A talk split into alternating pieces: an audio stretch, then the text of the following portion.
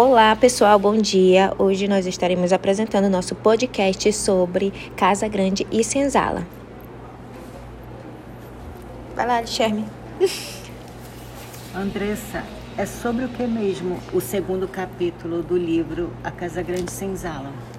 Olha, o livro é dedicado aos primeiros habitantes do Brasil, os índios.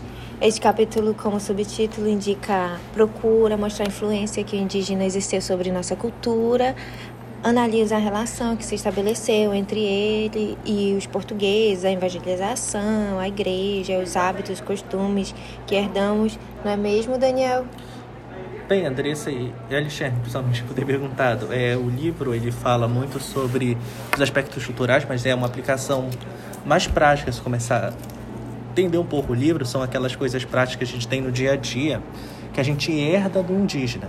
É a cultura alimentar, é o hábito comportamental do banho, por exemplo. São essas coisas do dia a dia que a gente foi trazendo para a nossa cultura, que veio do indígena e está num processo de relação cultural desarmônica, claro que desarmônica, porque os portugueses estavam sempre em uma posição dominante, afinal eles eram o colonizador, o conquistador ou o invasor, quando preferem usar esse termo de invasor. Então, é uma relação de poderes e é cultural e é social. E o livro vai abordar as interações entre o indígena e o português em especial. Como foi que se deu essa introdução da europeia? Foi, foi organizado, foi desorganizado? Como foi que aconteceu, Daniel? Bem, os portugueses eles eram comerciantes natos. Uhum.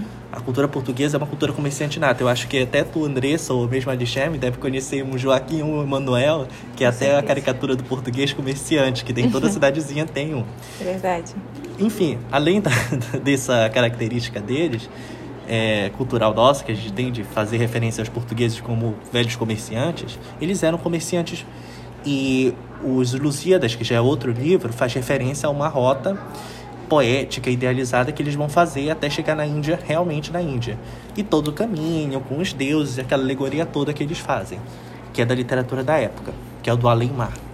Eles chegam aqui com uma cultura comercial muito forte. Isso é bom no sentido de que eles têm uma abertura cultural muito maior do que outros povos europeus. Eles não são tão fechados à mistura e, principalmente, eles têm uma capacidade de adaptação muito boa. Porém, Portugal é um país comercial sem agricultura relevante. Uhum. Então, eles têm que reinventar a agricultura aqui. E é nisso que os indígenas vão adaptar, ou melhor, eles vão se adaptar à cultura indígena. No sentido de que eles vão incorporar itens que eles para eles são necessários, como alimentação e os hábitos de higiene, por exemplo. E eu achei muito interessante foi saber que foi através da mulher que enriqueceu a vida no Brasil. Sobre série de alimentos ainda hoje em uso, drogas e remédios caseiros, tradições ligadas ao desenvolvimento da criança, utensílios de cozinha, de higiene, banho frequente, rede, etc foi, eu achei interessante é, que esse livro falou sobre isso, que quase nenhuma, nenhum dos livros antigos, né, eles falam sobre essa interação da mulher, né? É porque a interação da mulher, primeiro, tem que considerar o tipo de sociedade que a gente está falando. É uma sociedade uhum. patriarcal. A mulher, mesmo a mulher portuguesa, ou mesmo a mulher casada com português, ela é secundária. A literatura dos dois é separada. Existem livros para homem, livros para mulher. É uma cultura toda própria para é,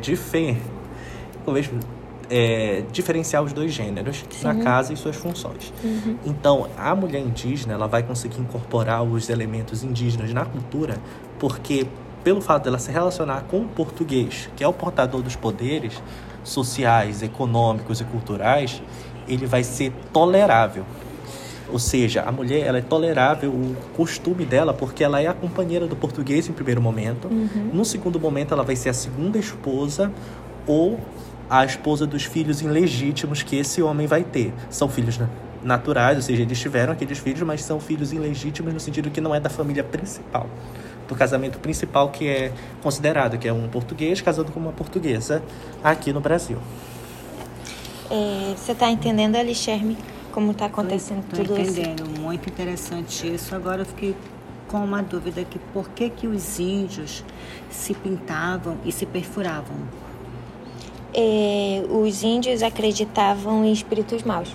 Eles diziam que estavam sempre à espreita de uma oportunidade para lhe penetrarem no corpo, pela boca, pelas ventas, pelos olhos, pelos ouvidos, pelo cabelo. Daí o uso de batoques, penas, fusos atravessados no nariz ou nos lábios, de pedras, ossos, dentes de animais, a raspagem de cabelo. Não é mesmo, Daniel? Sim, sim. O, o, as ventas são o nariz, então. Basicamente, os rituais, eles são.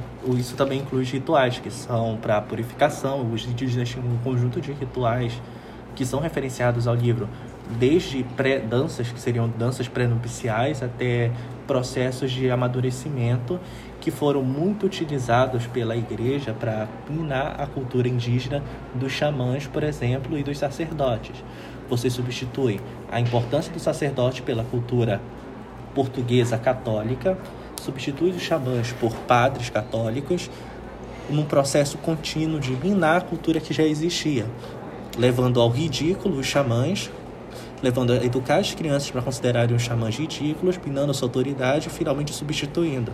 Então a cultura é muito importante, inclusive a substituição, o processo de substituição de cultura que foi feita é, minando a autoridade que já existia, minando o seu poder de, sabe, dizer isso é certo, isso é errado, e substituindo finalmente. Aí você, nesse processo acabou que aquelas aldeias se tornavam colônias não, mas é, cidadãos no sentido de a consciência deles era pró aquele povo que se estabeleceu, no caso os portugueses.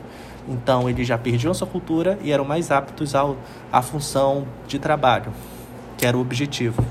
Ah. Então, bem antes de passar para minha colega Andressa de novo, eu gostaria apenas de deixar uma nota que é sobre a importância da cultura como fator determinante de um povo e que minar ela ou substituir ela é uma das ferramentas mais é, eficazes e eficientes mostradas ao longo do tempo para colonizar, conquistar ou mesmo é, liquidar uma população, porque foi esse o método utilizado no processo de colonização. Então, encerrando esse ponto, eu gostaria de passar para a Andressa. Andressa? Então, pessoal, foi esse o nosso resumo e o nosso entendimento sobre o capítulo 2 de A Casa Grande de Senzala. E nós fizemos este trabalho composto por Alexerme, Andressa e Daniel. Beijos e até a próxima!